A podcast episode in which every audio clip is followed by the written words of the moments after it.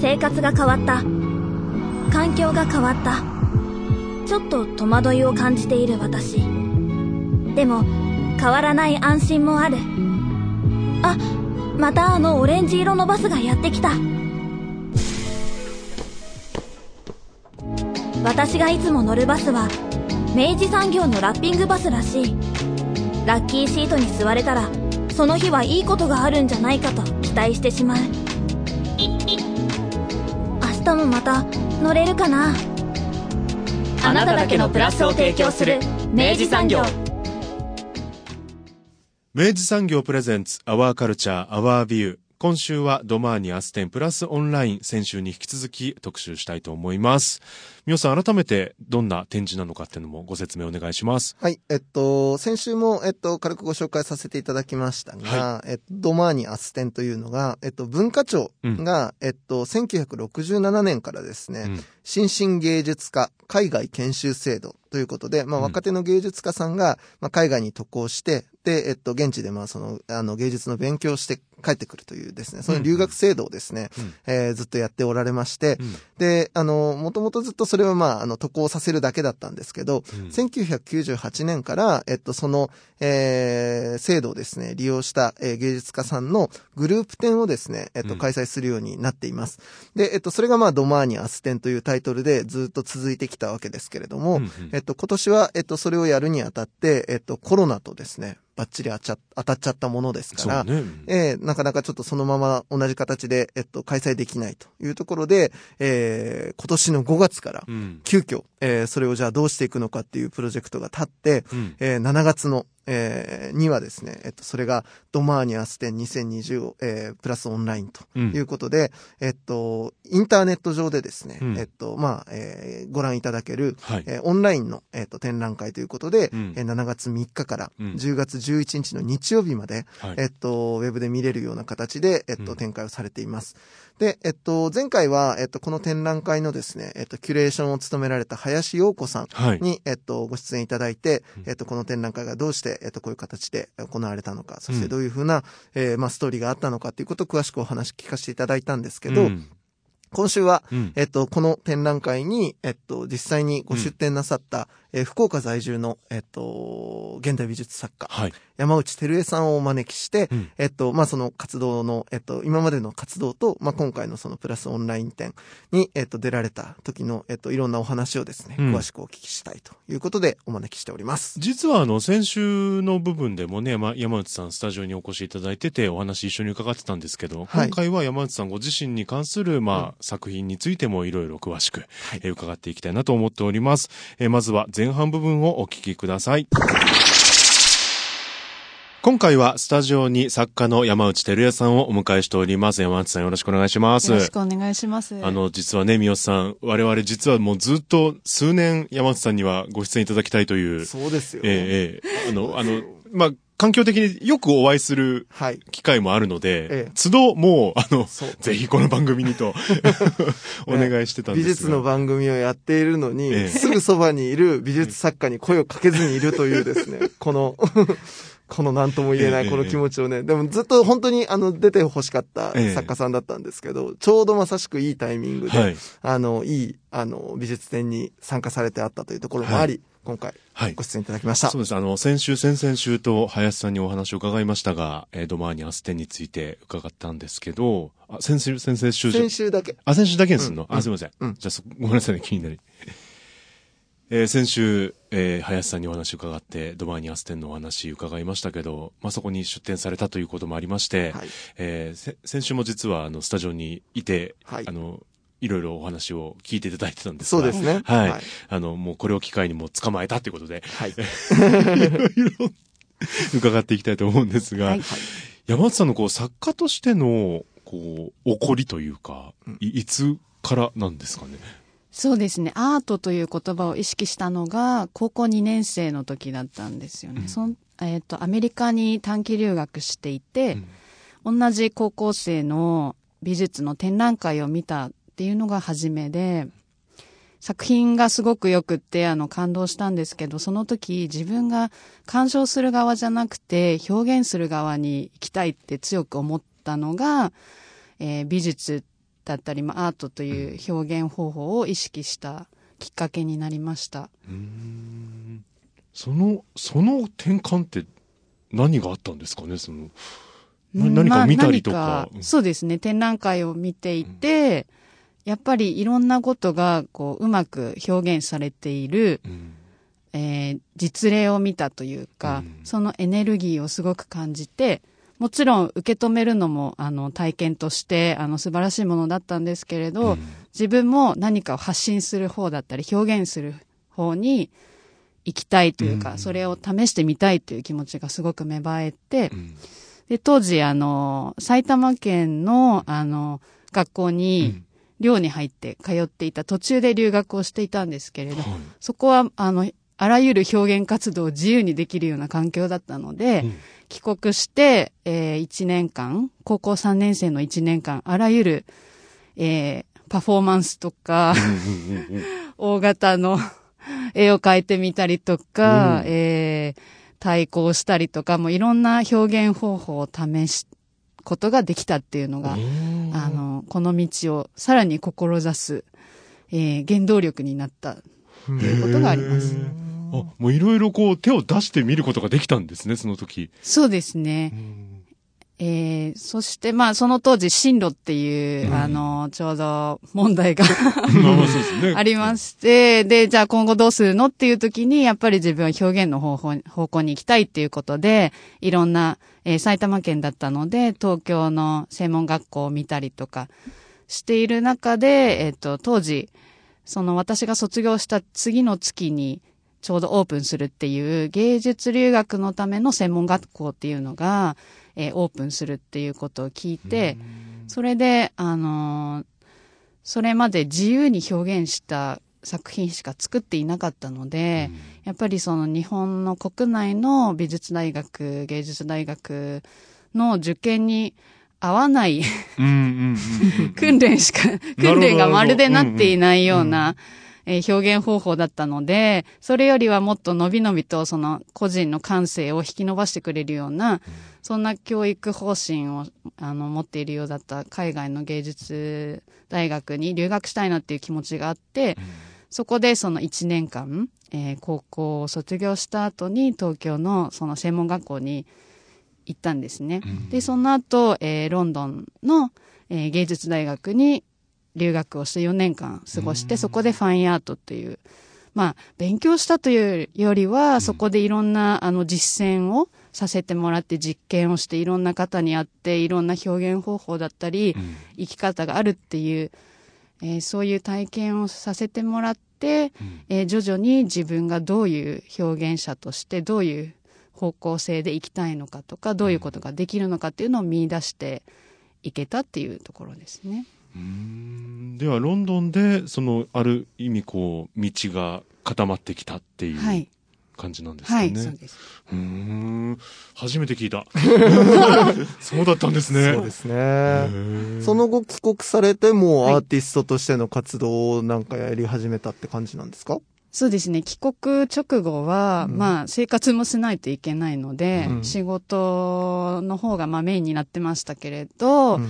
仕事しながら、その、空き時間でずっと、あの、何かしら制作は続けていって、うん。展覧会の機会もあれば、まあ、発表しながらやっていたんですけど、何年かして、やっぱりその、表現活動の方に、えー、重しを置きたいっていうふうに、あの、やっぱりそういう気持ちが湧いてきたので、えー仕事の方はまあ、そこそこパートタイムで続けながら、えー自分が本当にやりたい表現活動っていうことを中心に、えー過ごすようになりました。う。うんんその当時は結構いろんなメディアを使った作品を作ってらっしゃったんですか？そうですね。大学時代から、まあ、映像を結構メインにうん。あの使っていたんですけど、その他もドローイングだったりとか、まあ自分の身体を使ったパフォーマンス的な表現だったりとか、えー表現形態に関しては特に一つのことをあの追求していくというスタイルよりも、その都度自分がうん。追求したいテーマだったり、その世界だったりを探求するためにはどういう形が最善かっていうところをまず考えて、えー進めていくので、結果としてのその作品の形態っていうのは、まあ、結構多様な広がりがありました。そんな中で結構僕がやっぱあの山内照江さんを一人の作家として見た時に、うん、あのシグネチャーになったというか一番こうなんだろうあのあこの人はこの作家さんだって思ったのが、うん、あのあるタイミングでてるちゃんがあの海さんになったじゃないですか。なってなって これ、ちょっとね、これ説明してあげないと多分ね、リスナーさんついていけないと思うので、このあたりをちょっとお聞きしたいなと思うんですけど、はい。あの、甘さにはなってないんですけれど、はいはい、あの、ずっとその自分の高校生の頃からずっと根底にあるのが、やっぱり自分がどういう何者なのかっていうところ、うん、自分が人間としてどういう生き物なのかっていうところの問いがずっとその表現活動のあの根底にあって、まあ、それをこう追求していく中で、まあ、福岡にロンドンから帰国して、うん、で、まあ、一枚の写真に出会ったわけなんですけれど、うん、それがあのモノクロで撮られた裸で潜っていた時代の、うん、え海に潜る方の、えー、アマさんの写真で、まあ、それを見た時にその当時自分の中でこう固まっていた日本人のイメージだったり人間というもののイメージがすごく溶かされるような衝撃を受けてとても自分にとって重要な出会いになったんですね。うん、でそれから「まあ、甘」というキーワードで、えー、いろんなリサーチをしていく中で、うん、えー、その甘のえー、元凶の一つと言われる日本海側の天の元凶の一つが、実は自分のその出身地である福岡にあったっていう、えー、宗像市の金崎というところなんですけれど、っていうことに、えー、気づいていって、そこでその自分がずっと通ってきたテーマと出身地というものが重なって、とても運命的な出会いをしたなっていうえー、そういう経験があってそこから海に生きている人たち、まあ、主に、えー、素潜りで自分の身体能力と精神だけで、まあ、最低限の道具で海と向き合っている人たちを、えー、ずっと追いかけることになりました。それがちょうど10年前ぐらいなんです、うん、魚がうまいとこですよ。そうなんですね。うん、えー、あでもそのそその話も僕知りませんでした。そうなんですね。その福岡なんですね。そう。そう。だから僕はなんか、ある、あるタイミングから、その、やっぱりその海に潜るっていうような、うん、あの、なんだろう、一つのスタイルというかなんだろうな、一つのなんかその表現のなんかこう、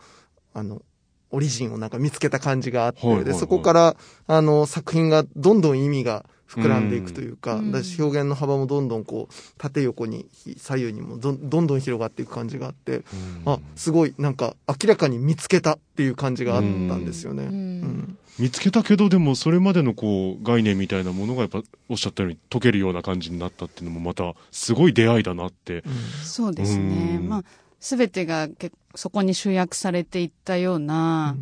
まあ、その問い自体は今でも変わらず、その海に生きている人、人たちは私にとってその一つの実例に、であるっていうことなんですけど、うん、やっぱり海っていうのはあらゆる問題に流れ着くし、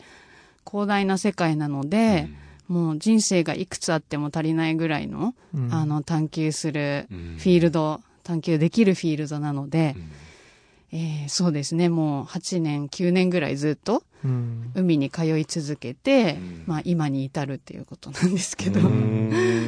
その海はもちろんこの日本の海だけではなくですかね。そうですね。日本の海というよりも、海っていうのは、あの、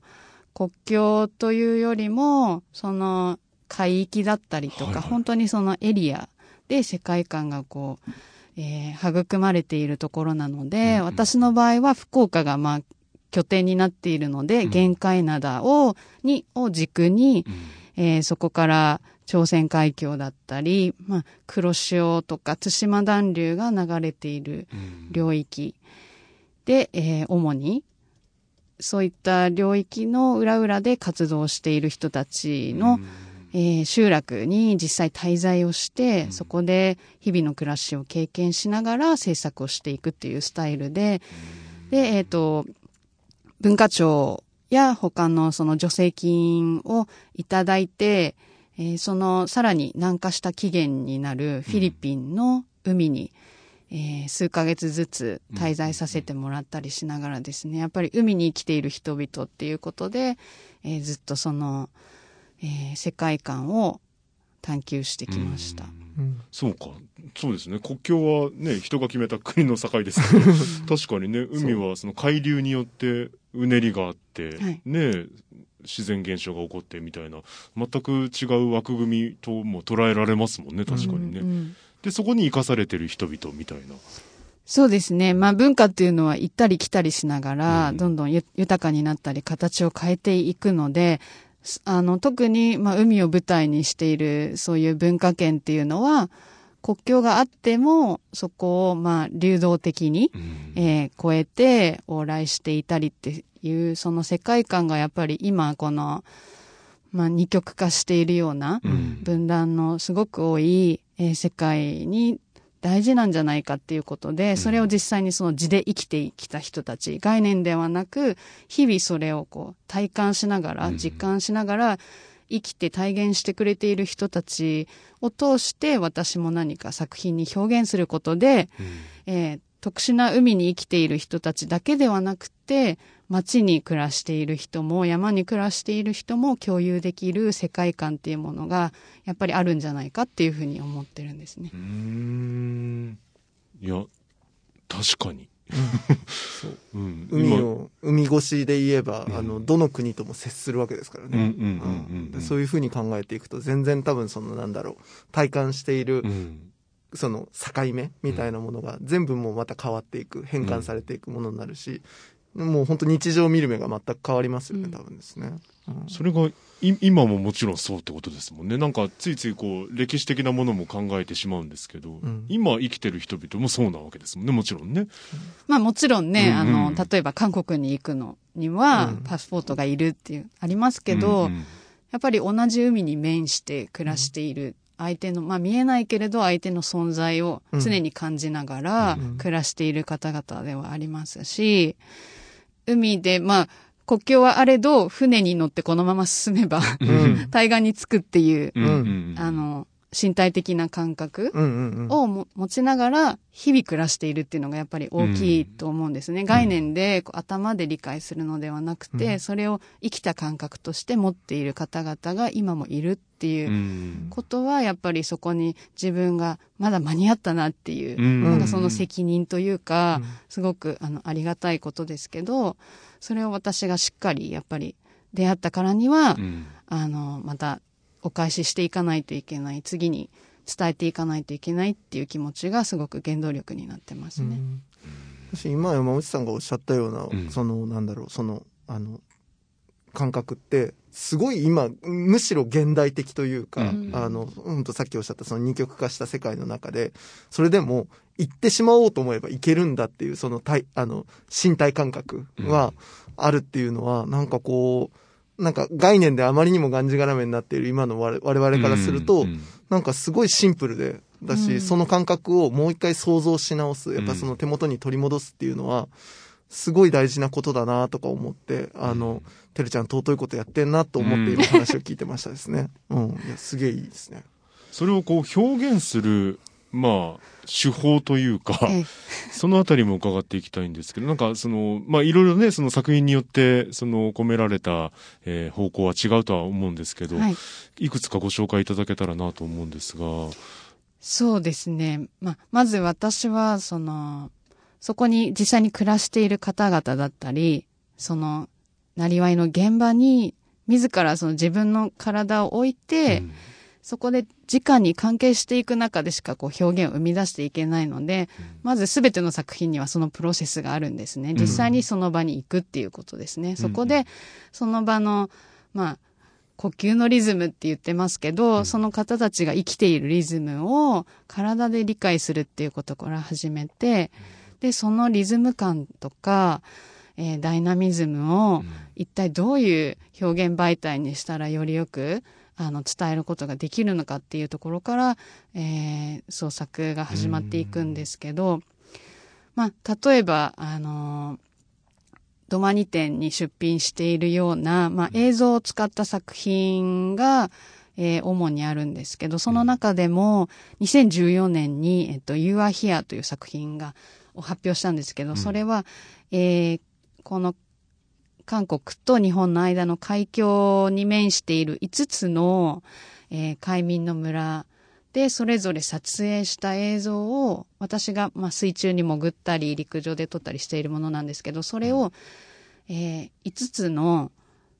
空間に浮いているスクリーンにそれぞれ投影をしてでそのスクリーンの位置もそれぞれの地理的ないあのポジションに沿ったように、えー設置をしてその間を映像のその海の映像の間を鑑賞者の皆さんにあの自由に歩いて、うん。作品を体験してもらうっていうようなその海峡のいろんな場所をこう散策しながらそれぞれの、えー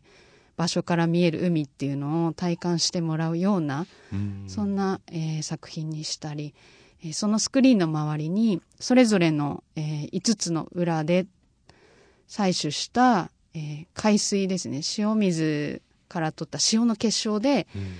えードローイング作品を作ったりっていう。へえあでもやっぱそのまずそこの場所に身を置くってのがうん。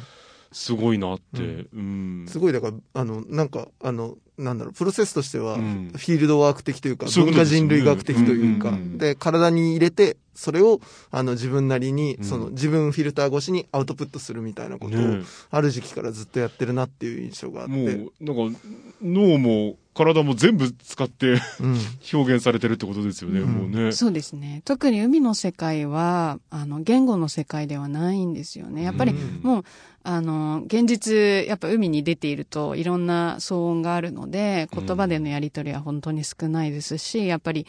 あの、目で合図をしたりとか、身体的なジェスチャーを使ったりとか、まあ、身体感覚を共有する中でコミュニケーションもなされていくような世界なので、いかにやっぱりそれを私も身体的に理解しながら、その感覚をなんとか、あの別の時空に、うん。あの、持っていくことができるのかっていうところが重要だと思ってます。えあの身を置くってのはえす住むってことです？その物件借りるとかそういうことですか？えっとですね、住んだことはないんですけど、あの、レジデンスプログラムというはいはい滞在制作プログラムっていうのが、あの、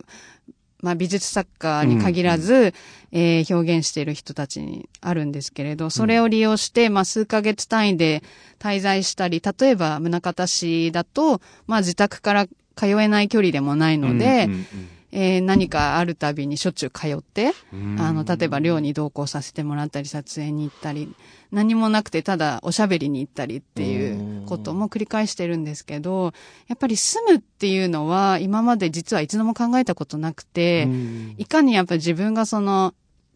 都会というか都市の環境での暮らしの感覚を持ったまま、海の世界とも接して、そこをつなぐ回路を、うんあの、築けるかっていうところはすごい大事だと思ってるので、うん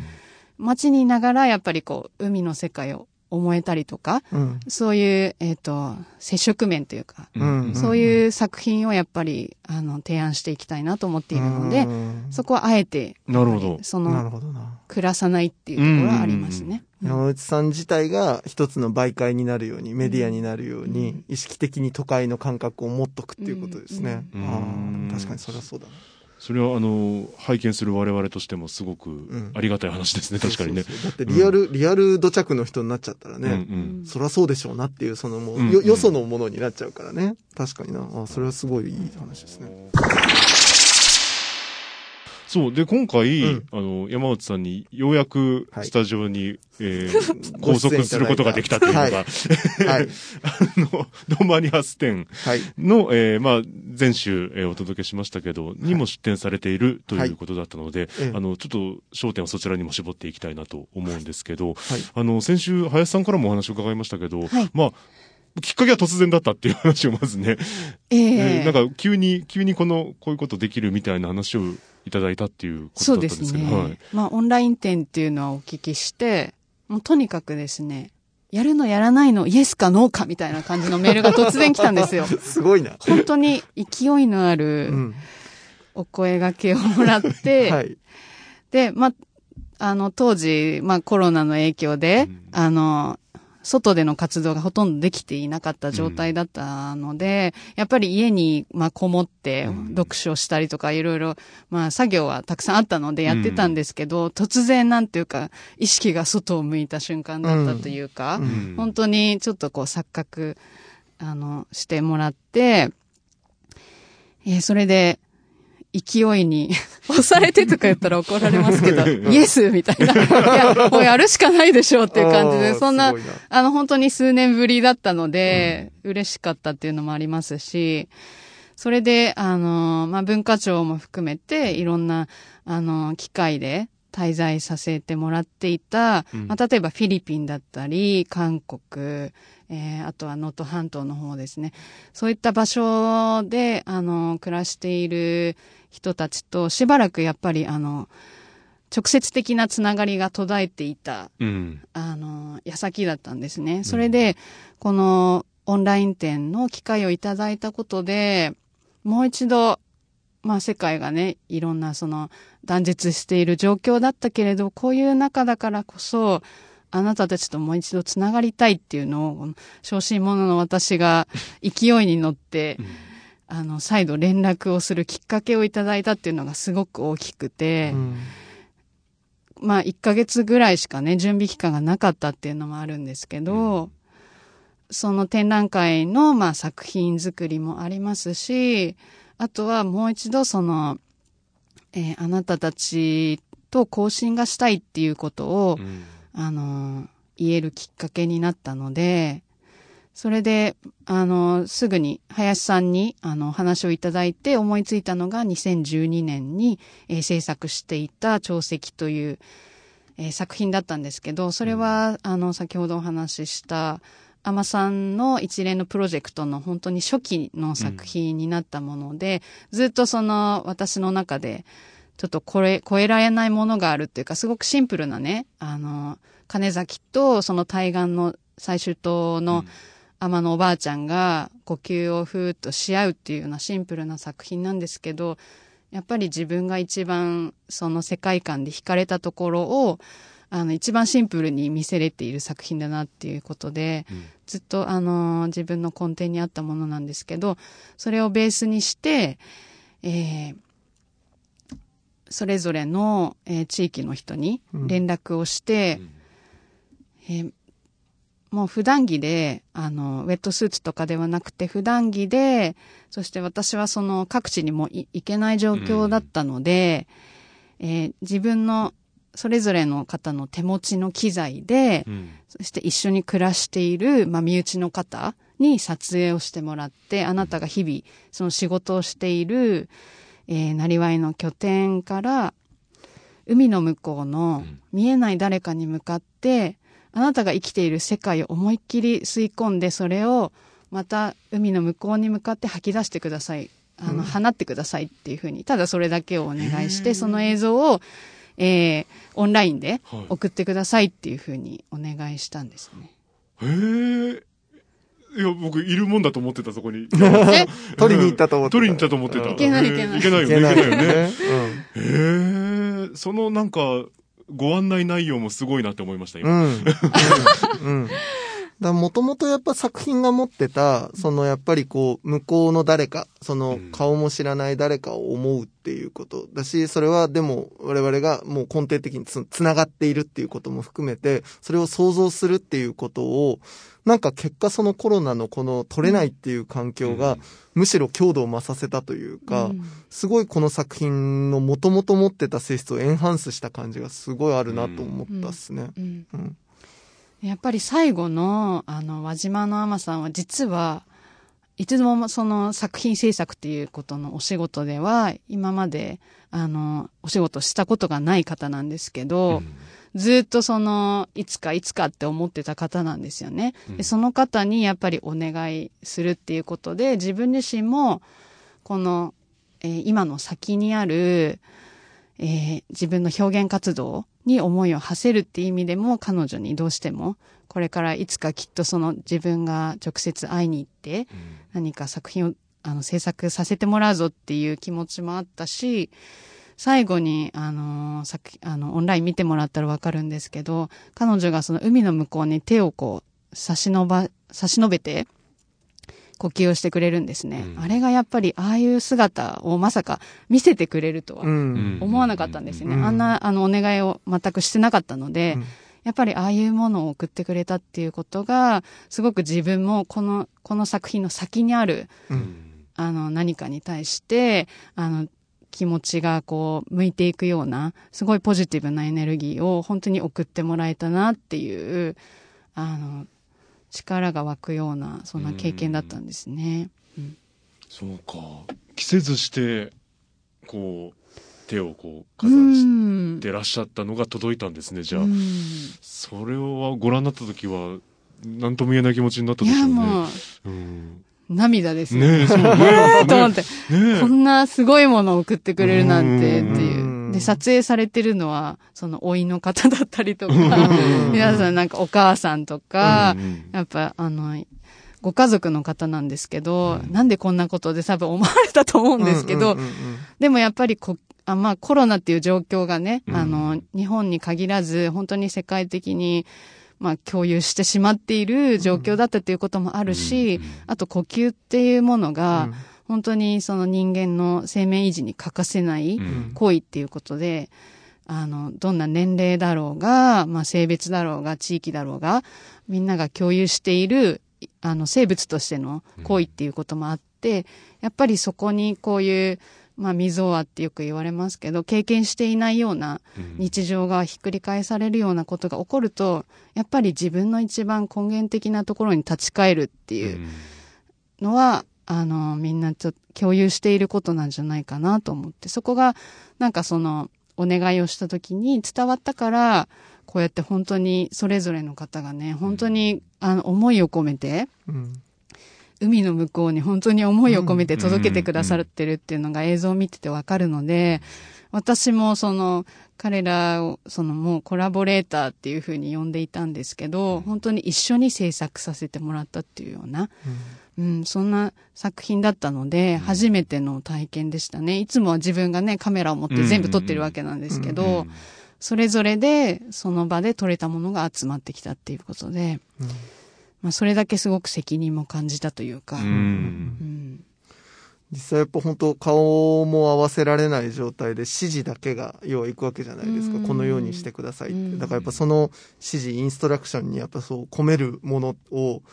何を言って言わないかとかってうん。結構言葉選びとかうん。どういうことをやってもらうかっていうのは相当考えたんじゃないですかやっぱり。そうですね。いろいろやっぱり初めに長文の手紙を書いて、うん。半分ぐらいに削ぎ落として、本当に大事なところだけ、うん。あの、このコロナ禍で一番意識したのが呼吸だったんですっていうことで、まあ、すあの、素潜りをしている人たちっていうのは常にそのすごい自然の摂理の中でいかに自分がその呼吸をして生きていけるかっていうのを毎日その身をもってあの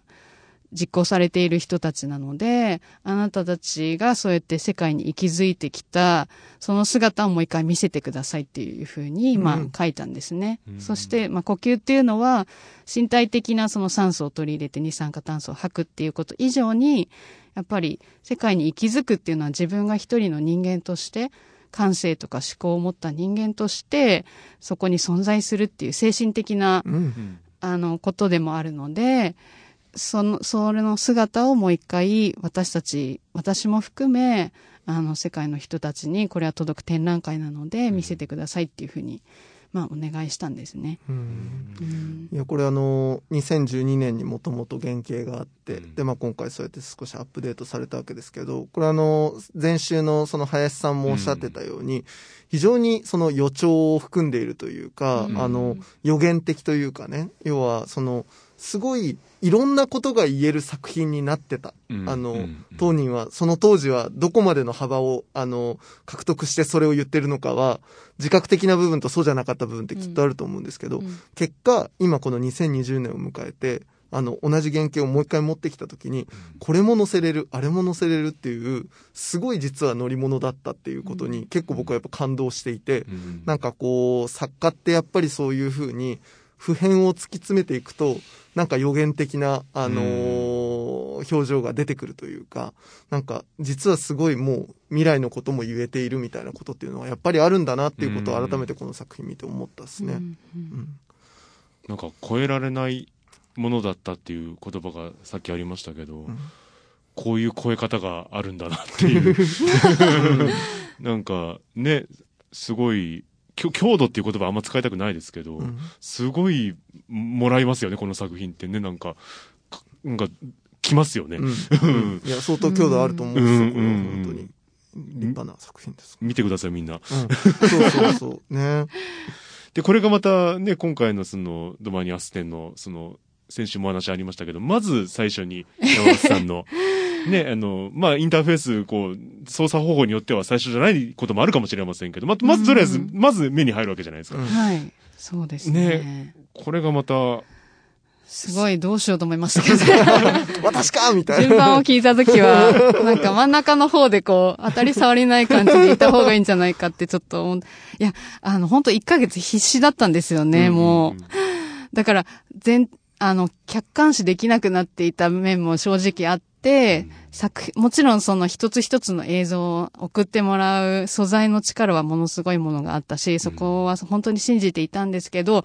作品として、その全体としてどうかっていう、その自分の責任が、あの、出るところがどうだったかっていうのは、やっぱり、このタイミングで改めて、この収録のために、あの、また見返したりしてるんですけど、それでやっと見えてくるものが、やっぱりあるので、あの、いろんな方がそれをどういうふうに受け取ってくれたのかなっていうのは、あの、林さんの感想なんかも、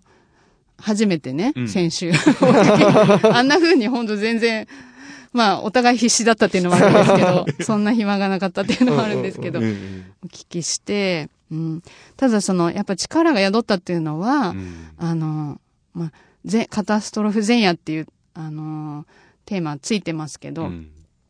やっぱり海に、あの、いつも身を浸していると、常に渦中っていうことの、やっぱり実感があるんですよね。だから、やっぱりそれは東日本大震災の時に、うん、あんなにすごいエネルギーの塊がね、あの、自分の暮らしていた街とか、まあ、日常を飲み込んでいった後でも、やっぱり人が海に帰っていく現場に出会うと、うん、あ、こういうことがいつも起こりうるっていう実感の中で暮らしている人たちっていうのを本当にあの痛感したし、それはこういうウイルスのね、感染症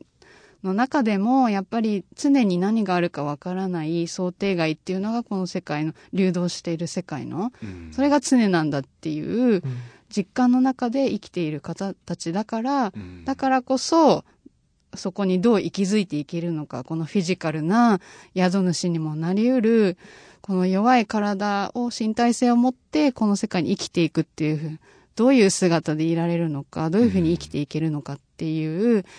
あの、ところにすごく、あの、力が宿ったんじゃないかと思いますね。これは本当に私ではできなかった、その毎日毎日それを生きている人たちだから見せられた姿だなっていうふうに思ってます。ほとんど神々しくさえありますよね、この人たちはね。女神たちみたいに見えるもの、もはや。そういうストーリーも含めて改めて見たときに。うん。見てほしいないや、これ本当に。なんかやっぱ皆さんどう、どう感じられるのかなっていうのがよりなんかすごい興味がありますね。うん、そうですね。うん、あの今回本当このドマーニーアス展あのオンラインであの作家の作品がそれぞれあの本当にご自宅のパソコンからゆっくり、うん、あのリラックスしてご覧いただけるもので僕も改めてやっぱ昨日あのこのラジオの前に見たんですけど、やっぱねいいいいもんですよ。あのいいもんですよ、そうあのやっぱ特に映像作品ってあの美術展に行った時に、尺がやっぱり、例えば8分とかね、十、うん、何分とかあった時に、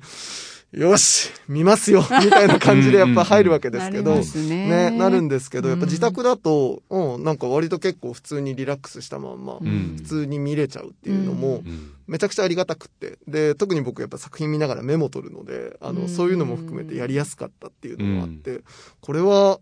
すごいいいフォーマットだなと思って。そうなんよね。はい。作家側からしたらどうなんですか？その、自由度が増えるわけじゃないですかその、見てもらう環境の。うんうんうん。うん、そうですね。まあ、私は特に呼吸の音なんかをこう入れているので、うん、そのあたりはちょっと、できればヘッドホンつけてほしいなみたいなことを ちょっと言いたくなったりとかするんですけど、でも、あの、このオンラインっていう、本当にせ、まあ世界中ね、あの、ネット環境があればどこでも見れるっていう、この軽快さっていうか、うん。うんうんそこは本当に、あの、今回実感したし、そうですね。まあ、作品によってね、やっぱり大画面で見た時と全く違う、ん。そのスケール感だったりとか、ダイナミズムだったりとか、あると思うんですけど、でもこの状況でも、それぞれの場所にいながら何かその表現を体験できるっていうの、そこがやっぱり一番重要だったと思うので、うん、それは、あの、どの作家もきっとね、共有していたから、あの、参加を決めたんじゃないかと思いますね。うん。うん。まあ、きっとでも見てる方も、多分もう一回見ようっつって、イヤホンつけたり、ヘッドホンつけたりされてる方多いんじゃないかなって僕は思いますけどね。ううんうん。あの多分本当に見れば見るほど、というか、うん。なんだろうな、一回体験すればするほど、なんか、あの、もう一回ちゃんと見ようとか、うんうん。あの、うん。そういう欲求はやっぱり出てくるもので、うん。だから、あの、なんだろう。まあ、これは本当になんか、鑑賞者との信頼関係みたいな話かもしれないんだけどうん、あの、届く人にはちゃんと届くなっていう感じが、うん。なんかすごい僕も今回こういう形式で、改めて展覧会として映像作品を一つの塊で見れるって初めてだったんですけど、良かったですね。あのう、ん。ありだなと思いました。うん、そうですね。うんまあ、同時にね、なんかフィジカルなそうそうそうそう。展覧会もねやっぱり欲しくなるけど。両方でね、うんあの、できればすごく。そうそう。だから、あの、林さんもおっしゃってたように、まあ、うんこれはこの状況の中で、うんあの、必然的に出てきた、うん。あの展覧会の形であって、これをずっと続けていくということではないっていう、うんその都度やっぱり、あのうん。ね、またフィジカルな方のトマにも始まりますし、そうですね。ま。たこれがだから、あの、会うタイミングが、うん。な何かしらその別の理由でうん。来るときに、またこのフォーマットは絶対使えるだろうし、うん。またこれを発展させることもできるだろうから、うん。僕らは新しい武器を得たんだと思うと、割と清々しいなと思うわけです。そうですね。うん。まあ、今まで、例えばその私の作品に出てくれ、くださっている方々に作品を見せるっていうのも結構大変だったんですよね。だから今回だと、あの、そういった、あの、うんできたものをまた見せることができるっていうのもあって、あの、すごくお願いしがしやすかったっていう面もありますね。うんうんうんうん届きやすさはもう抜群ですから抜群ですから。もう本当に。福岡も東京もないですから。ねそうですね。さえないわけですから。うん。さあ、というわけで山本さん、はい。最後になりますが。最後になりますが、はい。あの、今後の展望などもね、伺いたいなと思うんですけど、ええ。えそうですね。えー、実は、あの、コロナ禍に入って、はい。まあ、なんか発表の機会がすごく増えているんですよね。へーまあ、オンラインと、うんうん。まあ、実際のフィジカルな展覧会も含めて、えー福岡も、えっ、と、ありますし、また、えっ、と、海外で拠点にしているオンラインのプラットフォームでの作品の発表なんかもあるので、まあ、一つ一つ、あの、この状況の中でやっぱり、形っていうのは一つじゃないし、常に変わっていいんだっていうことをみんなあの実感して、それを実験しているような状況だと思うので、いろんな試みに、あの、手を出して発表していきたいと思いますね。そして、あの、自分の表現っていうのをそれでさらに磨きがかかれば、とてもいいなと思っているんですけど。うん。あの、最初に表現と出会った時みたいな感覚は多分今でも持ってらっしゃるんでしょうね。そうですね。貪欲にこう、触手を伸ばし、いや、本当頼もしい。いや、本当に、あの、こういうリアルタイムに、あの、こういう作品を、あの、作り続けて、あの、発表し続けている、その、美術の作家が福岡にいるっていううん。のは、うん返す返す嬉しいことだなと思うので、うん引き続き、アワーカルチャーアワービューは、山内テレを応援してまいりたいと思いますありがとうございます。頑張ります。なので、また出てくださいね。す。よろしくお。願いします。よろしくお願いします。今日はどうもありがとうございましたありが。とうございました。僕は福岡の大学生地元から引っ越してきて初めての一人暮らしにドキワクおしゃれな照明も買ったしこれでバッチグーでもガスと電気ってどうやって契約するの？そんな時に見つけたのが明治産業電機。手続きは簡単。明治産業電機。工事だって不要。明治産業電機。賃貸マンションでも OK 明治産業電機。最高かよ。明治産業電機。これからもよろしくお願いします。明治産業電機。あなただけのプラスを提供する明治産業